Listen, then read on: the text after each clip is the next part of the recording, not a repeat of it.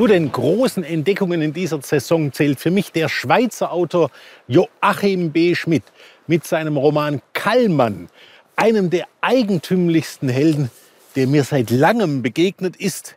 Denn der Kallmann, Tag Herr Schmidt, Tag. der Kallmann ist ein Dorfdepp. Darf man das überhaupt sagen? Ja, ich sag's auch sehr gerne, Dorftrottel, aber manchmal frage ich mich, darf ich das? Aber so hat die Geschichte auch angefangen eigentlich, dass ich da ein Dorftrottel auf die Polizeikommissarin treffen lassen wollte. Wer ist dieser Kallmann? Also, er lebt hier auf Island, er trägt einen Cowboy-Hut und hat einen Pistolengurt mit einer Mauser. Aber erzählen Sie uns von dieser Figur, die für mich zu den eindrücklichsten wirklich zählt, die mir seit langem in der Literatur begegnet sind. Ja, dieser Kallmann ist so ein bisschen der Sheriff von Röverhöppen oder zumindest glaubt er, er ist es so. Und äh, Röverhöpp, das ist nicht nur in Island, sondern wirklich am äußersten nordöstlichsten Punkt von Island, also abgelegener geht's fast nicht. Und das äh, Dorf ist ein bisschen ausgestorben, liegt am Polarkreis, also eine sehr spezielle Umgebung und da ist er so ein bisschen, da fühlt er sich zu Hause, da ist seine kleine Welt.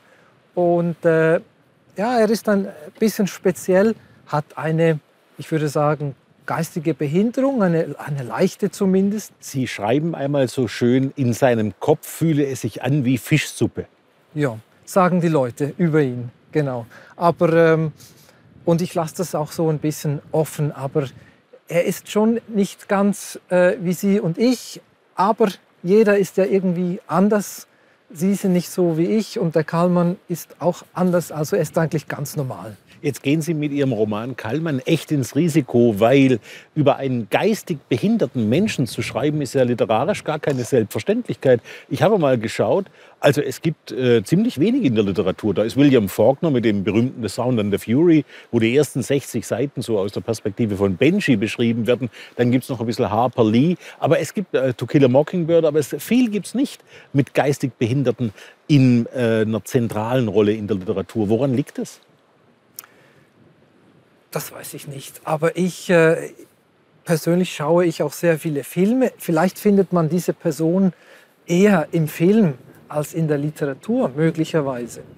Ähm, aber Also man denkt eigentlich an Rain Man, an Forrest Gump und so weiter. ja, genau. Ähm, ähm, I am Sam und so weiter. Aber ähm, dieser Kallmann, ja, ich lasse das auch ein bisschen offen, was der für eine Behinderung wirklich hat.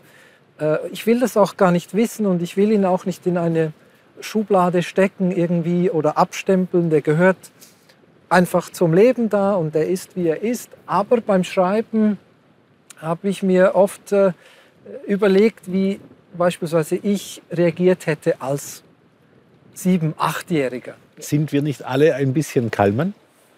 Ja, ich finde schon. Also ich, äh, ich war eigentlich überrascht, wie leicht mir dieser Kallmann auf die Seiten geriet. Und ich denke, wir haben alle diesen Kallmann in uns, aber wir haben den weit unten vergraben und, und äh, versteckt und tun so, als wären wir hier ganz locker im Interview mit einer berühmten Person, aber in, innerlich hat man natürlich Angst und man zittert.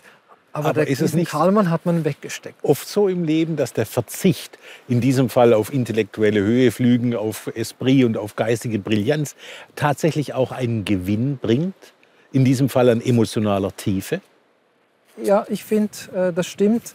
Äh, der Kallmann hat mich oft überrascht, wie er dann äh, die, die Welt sieht und wie einfach er sie erklären kann, wo man selber Mühe hat mit dem Ganzen, mit der Welt, die zu verstehen und man hat auch ein bisschen Sorgen, natürlich Zukunftssorgen und so weiter. Aber dieser Kallmann, der die Welt eingrenzt, der sie kleiner macht, vereinfacht, so wird das Leben auch plötzlich ein bisschen einfacher und, und verständlicher.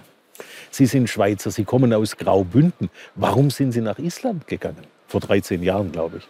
Ja, ja, also das äh, muss ich meiner Patentante verdanken. Die hat mir zum 16. Geburtstag schon eine, ein wunderschönes Geschenk gemacht. Eine Reise in Europa, in ein Land meine Wahl. Und wir hatten da Island in der Sekundarschule gerade durchgenommen und äh, darüber gelernt. Und ich habe so gewusst, Island gehört noch zu Europa. Also sind wir hier hingekommen. Das war 1997 und ich war weggeblasen. Also das, ich war sofort verliebt in dieses Land. Es war auch eine tolle Woche. Ich habe da Jugendliche kennengelernt in einem Dorf und habe mit denen Basketball gespielt. Brieffreundschaften sind daraus entstanden. Und da habe ich mir geschworen, da komme ich wieder mal zurück. Ich habe fast geweint, als es zurück in die Schweiz ging. Und äh, ich bin dann immer wieder gekommen, mal als Tourist. 2003 und 2004 für ein ganzes Jahr. Ich wollte dann mal schauen, ist, wie ist der Winter? Äh, kann ich das? Kann ich Island? Und äh, der Winter hat mir so gut gefallen, dass ich dann letztendlich entschieden habe, doch, ich will hier leben. Wie hält man ein halbes Jahr Dunkelheit aus? Also immer dunkel ist es ja nicht. Ähm, es ist eine lange Dämmerung über den ganzen Tag. Das äh, macht ein sehr schönes Zwielicht, ein, ein ganz spezielles Licht hängt dann hier beispielsweise im Fjord fast schon. Das Licht hängt so in der Luft. Ich finde das wunderschön und äh, das kann man aushalten. Wobei ich muss schon sagen, es wird schwieriger von Jahr zu Jahr. Jetzt ist eines der meistdiskutierten Themen in unserer Gegenwart die sogenannte kulturelle Appropriation.